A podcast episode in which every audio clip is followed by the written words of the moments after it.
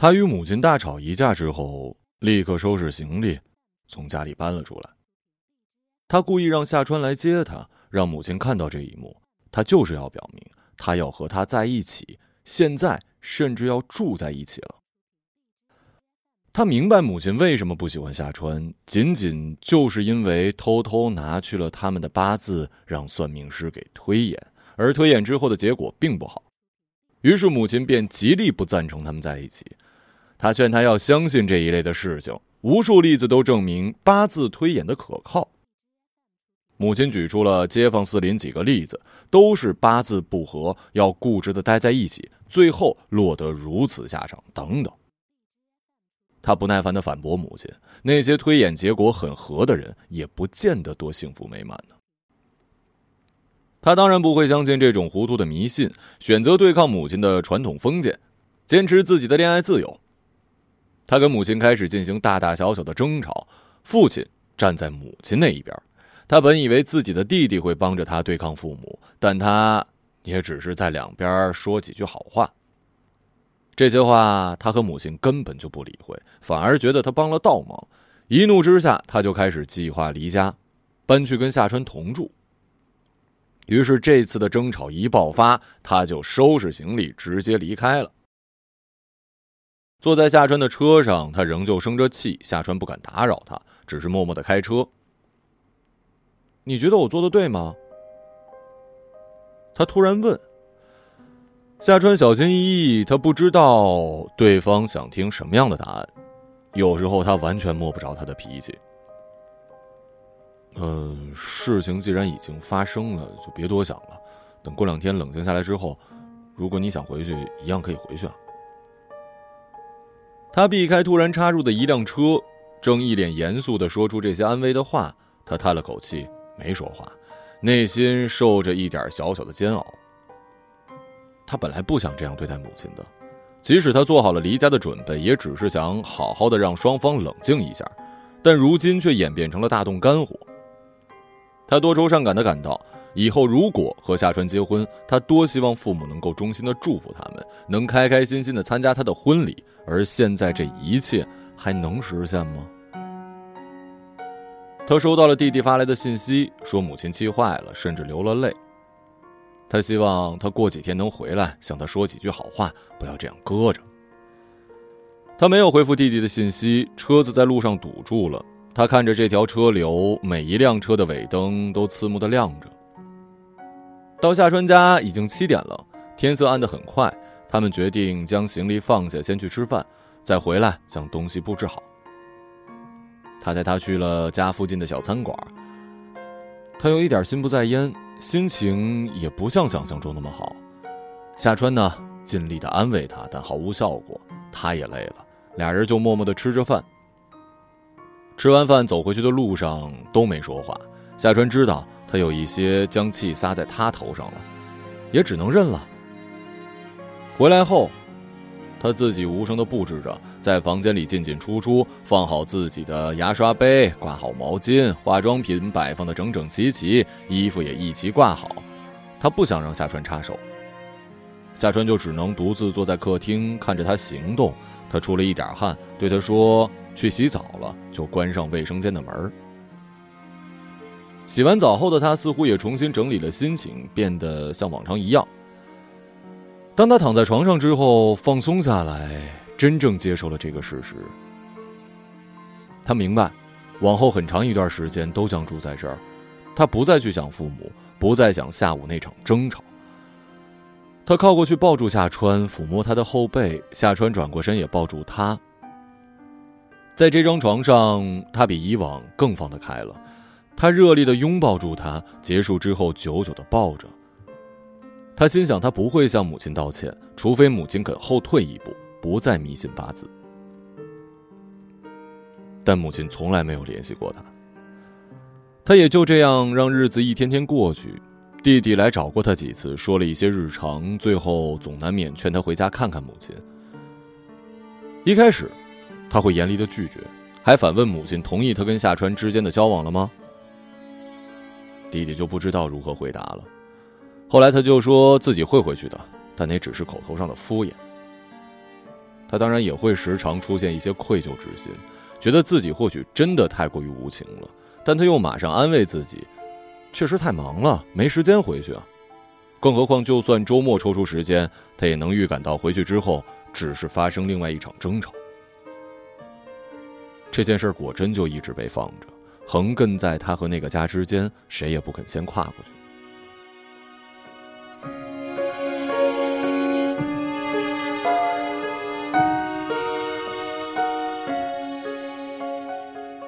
搬到夏川这里半年之后，有一天她发现自己怀孕了。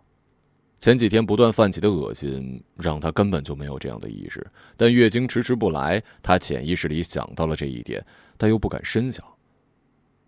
他几乎是心颤着去买了测孕棒，当结果显现时，他发现自己是有点被打击到的。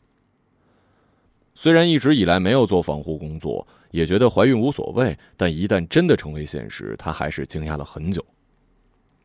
久久坐在椅子上不知所措，甚至有一点懊悔。但如今说这些都太迟了。他想到他们必须要结婚了，近期就要结婚，她的肚子会慢慢变大，越来越大。这并不是怀孕的意义。现在她体内有了另一个生命，她该怎么做，又不该怎么做？他全然不知晓。他想到母亲，母亲会来参加他的婚礼吗？当他知道她已经怀孕之后，又会是什么反应呢？会觉得这是他反抗他的一种方法吗？他被这些事情扰乱的做不了任何事儿。晚上，他将怀孕的事跟夏川说了，仔细观察他的反应，他当然也一时不知所措，无法说出话。他抓住他的这一点，与他闹矛盾，将糟糕心情发泄在他身上，说着就伤心难过起来，红着眼睛就快要流泪了。他安慰他说。那就结婚吧。你只是因为我怀孕了才想跟我结婚。他没有想着自己下午也因为怀孕才想到结婚这件事儿。你不要闹，这不正好是一契机吗？对我们两个来说，都正好可以进入下一阶段了。但他只听到了“闹”这个字，站起来推搡着他，将他推出房间，关上门，让他今夜睡在沙发。但当他一个人待在房间里时，他又觉得难以忍受孤寂，心想着自己难道得了所谓的产前忧郁吗？他紧闭双眼，觉得自己实在太脆弱，他痛恨自己的脆弱。他联系弟弟，约好这个周末见一面。第二天，他去上班，但因为知道自己怀着孕，哪怕或许只有半个月，但他做什么都小心翼翼，已经带着刻意的感觉了。同事们用奇怪的眼神看他，问他怎么了，他只说肚子不太舒服，但又马上改口说是头晕。因为想到肚子不舒服是一种不好的说法。她现在怀孕了，不该说这些话。一直熬到周末上午，夏川送她去医院检查，确实怀孕了。当医生告诉她那些注意事项的时候，她肯定没听进去多少，只是紧张又麻木的不断点头。走出医院之后，夏川忍不住问他。你能不能告诉我，你究竟在烦什么呀？这是一件好事，不是吗？他们坐进车里，他故意不坐在副驾驶，而选择后面，终于崩溃似的说：“他有多么希望母亲能够祝福他们。”那我们约个时间一起回去，我想你妈妈会同意我们结婚的，哪怕一时转变不了想法，只要我们一直和和睦睦的生下孩子，一家三口，你妈妈肯定会高兴的。我之前不该跟他那样吵架，也不该将事情一直搁置着。放心吧，你妈妈肯定早就想让你回去了，只要一回去就好了。父母跟孩子之间顾及什么面子呀？夏川一直扭着腰，转身安慰他，他感到腰部的肌肉僵硬，就转回去调整正常坐姿。车里只有他抽泣的一点声响。下午，他坚持要单独去跟弟弟见面。他们可以好好说说话。夏川安慰他，心里又觉得他实在将事情看得太严重。这根本就是一件小事儿，和父母之间的争吵不是常有的吗？而他则表现的像是一个已经离家二十年的与母亲断绝关系的人。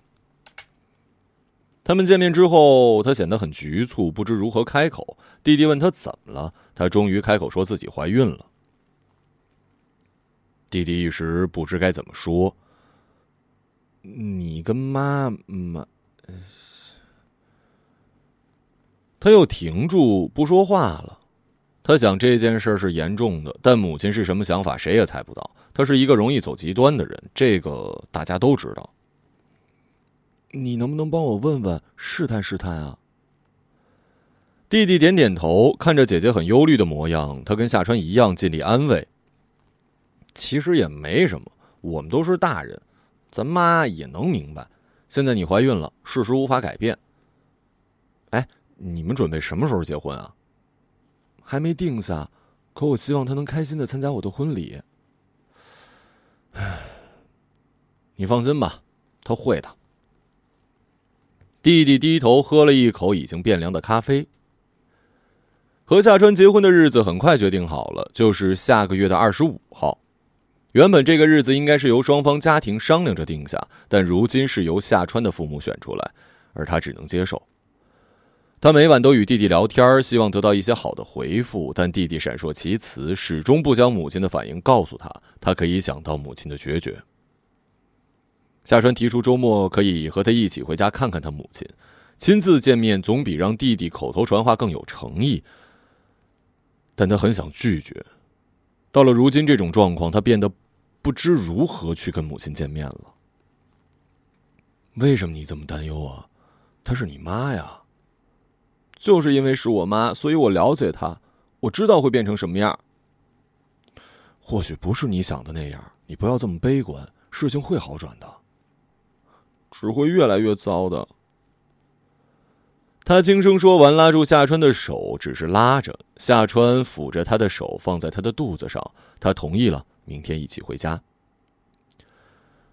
当他重新回来，坐在家里的客厅里，感到了一阵陌生。虽然布置跟离家前一样，但仅仅半年多的时间，就好像是被这个家完全抛弃了。他在这里感受到更多的是对他的疏离。母亲坐在那儿没看他，父亲索性根本就不在家。弟弟呢，在一旁陪着母亲。他和夏川是以一种客人的身份坐在这儿的。夏川知道他母亲现在因为她怀孕更加讨厌他了，但他必须开口说点什么。他坐在他的身旁，显得不安，而他母亲的脸上隐藏着愤怒。现在无论谁说出第一句话，他都会将火气撒在那人头上。阿姨，我知道您不喜欢我，但我们现在决定要结婚了。嗯，我希望您能参加我们的婚礼。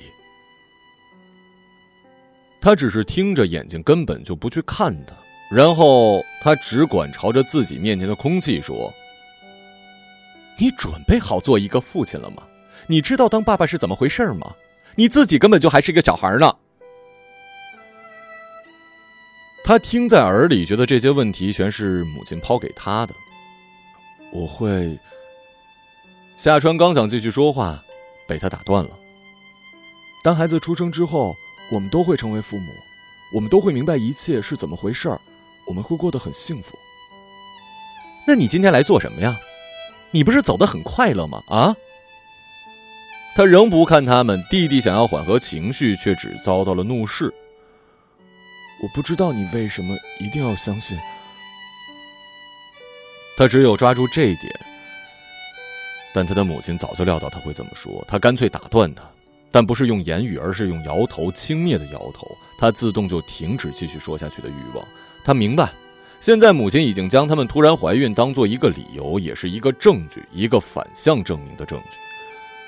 他们根本就不合适，他们不会幸福。八字推演的结果是正确的，更何况他觉得他们根本就不在乎家长的意见。我们现在就要结婚了，你也不会祝福我们吗？他的声音轻不可闻，但却在这安静的客厅里回荡着。我们还是希望您和叔叔能来参加婚礼。夏川也接上这句话。事情出乎他的意料，他仍搞不明白到底是怎么回事他只能将这要求、这最后的请求说出来。他母亲的态度。就这样坚决吗？我们都会去的，是是吧？弟弟终于插上话，将事情答应下来。母亲没说不接受，也不拒绝，他却突然生气了，似乎再也不想忍受了。来不来随便你们。他说完，就涌上了一股强烈的恶心感，站起身，自顾自的跑去厕所，在洗手台干呕。那些干呕声传到客厅，三个人都听得阵阵声响，气氛凝滞。夏川只好站起来，他觉得该走了，这样坐着只会引起他母亲更大的反感。他说自己去看看他，于是走到厕所安抚他，轻拍他的背。夏川看见他流了眼泪，但不知道是因为呕吐还是因为伤心难过。离开之前，弟弟问他这段时间不回来住吗？或许慢慢的妈就会接受了。但他此时心情恶劣，对弟弟没什么好话，说他永远不会回这个家了。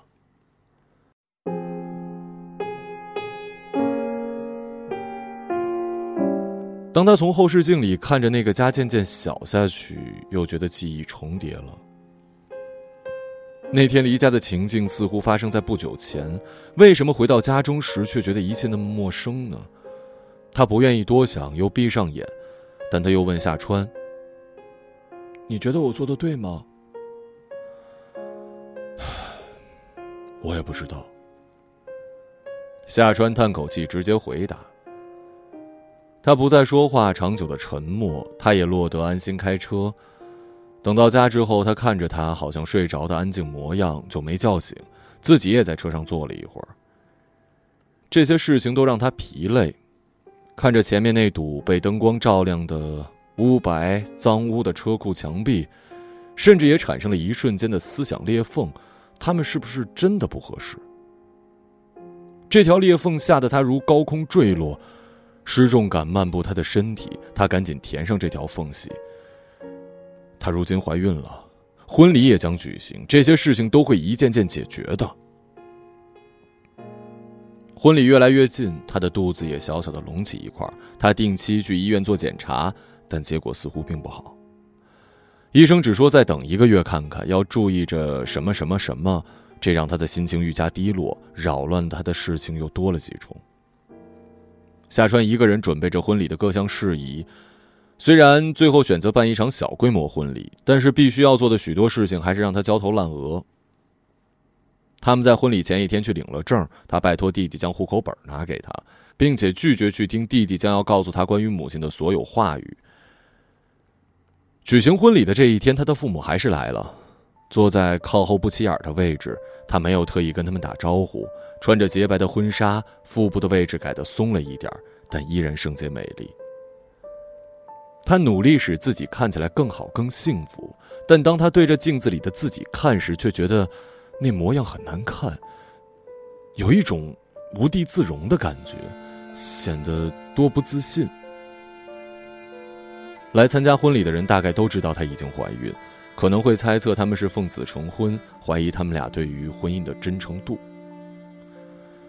夏川见他心情不佳，过来安慰他，但今天他说了太多的话，只是过去握握他的手，他对他一笑，算是回应了。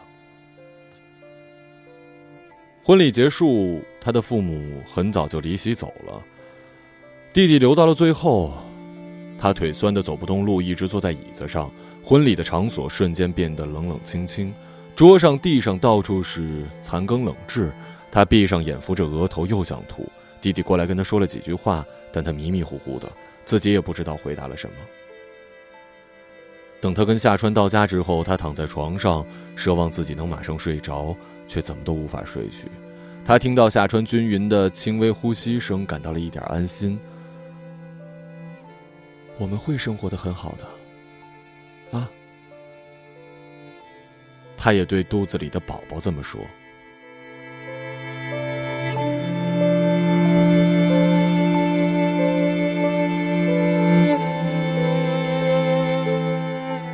他觉得自己的妊娠反应比别人都重，每天苦不堪言，夜里常常失眠。他只能起身去客厅，独自一人坐着。之前他会吵醒夏川，让他陪着，但他现在也明显感觉到夏川的疲累。但他难道就不累吗？他们都要上班，可他每天却只能睡两到三个小时。他向几个朋友倾诉烦恼，而他们却只会回应“正常的，都这样过来”，完全给不了安慰。他渐渐变得沉默，许多事情一个人承受下来。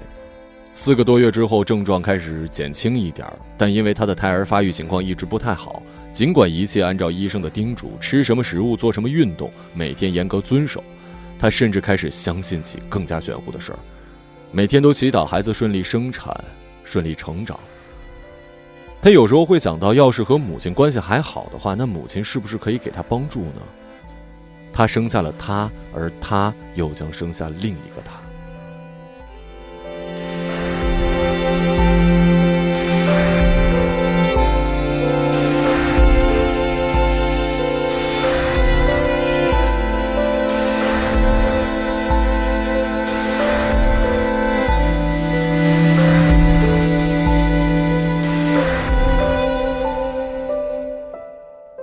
突然发生的一件事儿，让所有人措手不及。那天晚上下班之后，他走在小区，经过一条绿化带时，听见底下有什么稀稀疏疏的声音。他下意识停住脚步，突然就看见一东西从里面游出来。在昏暗的灯光下，他看清那是一条蛇。他被吓到了，不太敢迈步走动，怕那蛇反而会因此跃起咬他一口。蛇并没有朝他移动，而是在路边慢慢的蜷缩起来，头与尾渐渐靠近，形成一个环。他挪动脚步，慢慢后移，周身没有一个人。保安室距离他有一段距离。他看着那条蛇，蛇咬着自己的尾巴，他在吞噬自己。他像被蛊惑住一般，停下脚步观察。这时。已经很久不再出现的恶心又涌了上来，他弯下腰呕吐。这次的反胃很严重，他觉得牵扯到了小腹，小腹开始隐隐作痛。他眼泪朦胧的看着那条蛇，但是那条蛇已经不见了。他不知道他是逃走了，还是将自己完全吞噬了，彻底在世界上消失了。有这样的事情存在吗？他捂着肚子蹲下，远处的保安见他一直蹲着不动，终于察觉到异样，跑过来问他怎么了。他冒着冷汗，浑身发抖。他能感知到自己的脸色肯定苍白的可怕，就让保安打电话送他去医院。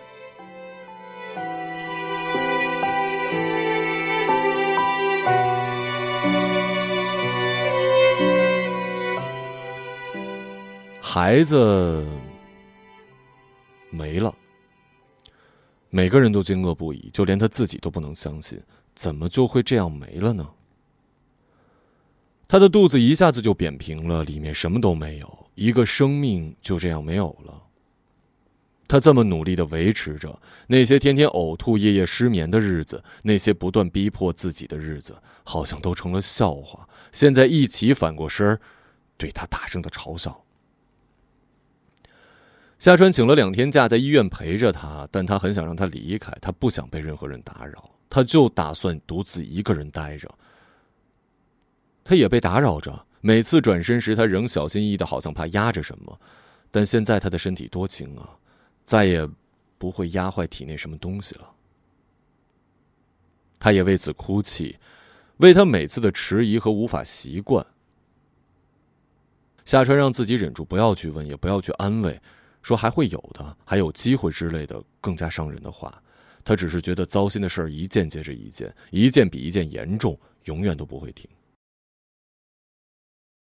弟弟会在夏川上班时来接替他，他跟夏川不同，他的身份是弟弟，他可以说一些安慰的话，而他的情绪也不会像面对夏川那样强烈。当两个人都同样痛苦的时候，他的痛苦是加倍的。弟弟跟他聊着以往久远的事儿，试图让他忘记眼前发生的一切，但他察觉出他的慌乱和努力，想要使话题保持住温馨欢乐的调子。他闭上眼睛，说自己累了。妈明天会来看你，你们好好说点话吧。弟弟在最后离开的时候，犹犹豫豫说出了这句被嘱托的话，他只是点点头。他能猜到母亲会说什么。他痛苦的同时，心里仍然带着一点希望，希望母亲不要再提起那些事儿，而是能给自己一点，只用一点就够的慰藉。母亲是独自一个人来的，弟弟没有跟着他一起来缓和气氛。或许是因为他觉得现在女儿脆弱是一个契机，他们完全可以恢复到原来的关系。但这里面必须先就一个前提说好。于是他虽然安慰着他，但言语间却是一副早知今日何必当初的味道。他痛苦的忍耐下来，没有跟母亲吵上一架，他几乎没有说上一句话。如果当初你听我的话，哎呀，现在先养好身体，慢慢恢复过来啊。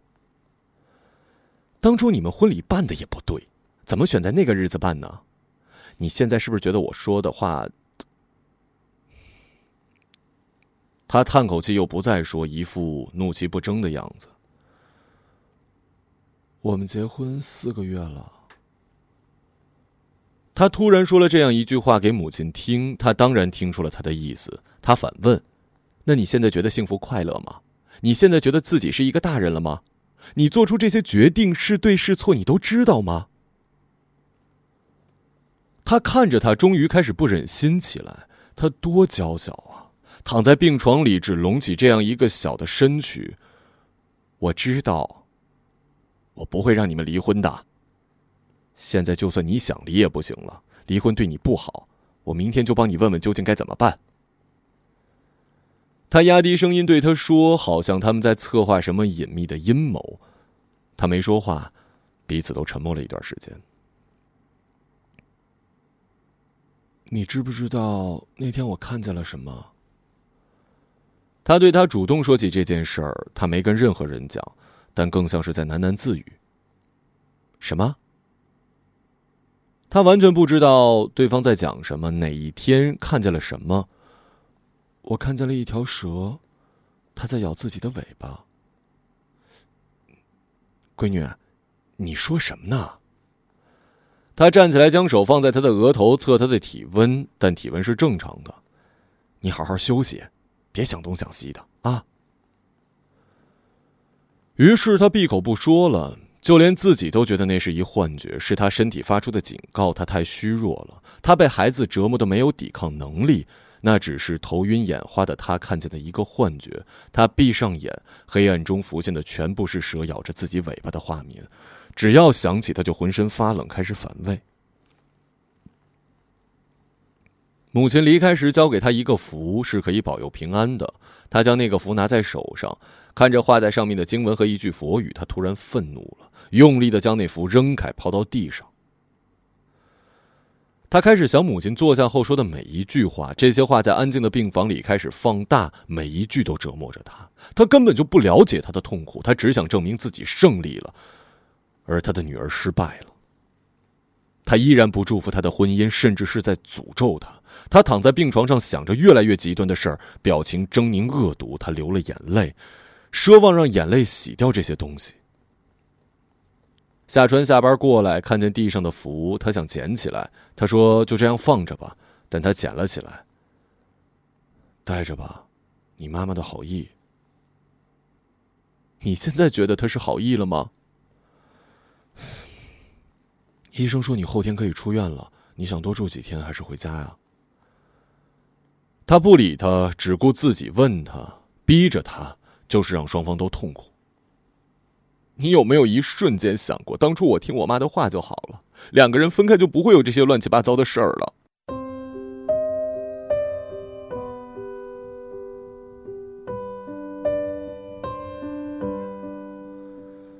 夏川站起来，不去看他，想给他倒杯水。你不要老想这些，我们还有很长的生活要过呢。他根本不相信，于是又哭了起来，没有出声的哭。夏川过去摸摸他的头，握握他的手，然后出去给他接热水。他的眼泪一滴一滴落下来，滚烫的。闭上眼，久久的闭着，眼泪也停止了。他看上去像是要睡着的模样，但他觉得自己此刻变成了那条蛇。正在不断的吞噬着自己。